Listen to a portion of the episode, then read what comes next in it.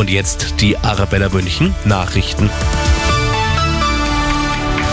Es ist 19 Uhr. Ich bin Gregor Jussé Moser. Das Bundesverteidigungsministerium geht davon aus, dass ein internes Gespräch von Luftwaffenoffizieren abgehört worden ist. Russland hatte gestern einen angeblichen Mitschnitt veröffentlicht.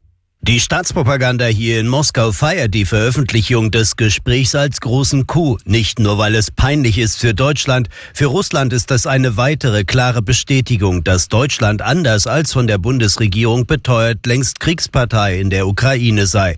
Moskau interessiert sich sehr für die Diskussion um den deutschen Marschflugkörper Taurus.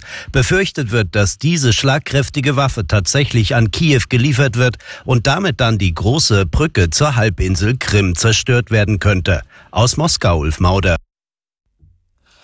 Bundeskanzler Scholz hat sein Nein zu europäischen Bodentruppen in der Ukraine bekräftigt. Man werde alles tun, um einen Krieg zwischen Russland und der NATO zu verhindern, sagte Scholz beim Parteikongress der Sozialdemokratischen Partei Europas in Rom.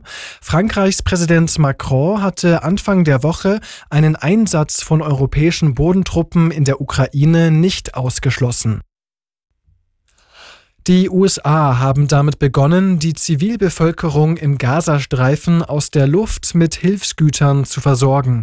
Die US-Sender CNN und NBC berichten, drei Transportflugzeuge des US-Militärs hätten insgesamt 66 Pakete mit Zehntausenden Mahlzeiten über dem Krisengebiet abgeworfen.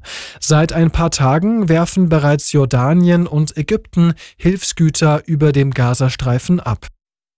Zum Fußball. Augsburg hat in der Bundesliga Darmstadt mit 6 zu 0 geschlagen. Dortmund gewann 2 zu 0 gegen Union Berlin. Die weiteren Ergebnisse Bochum-Leipzig 1 zu 4, Mainz-Mönchengladbach 1 zu 1 und Heidenheim-Frankfurt 1 zu 2. Genau drei Minuten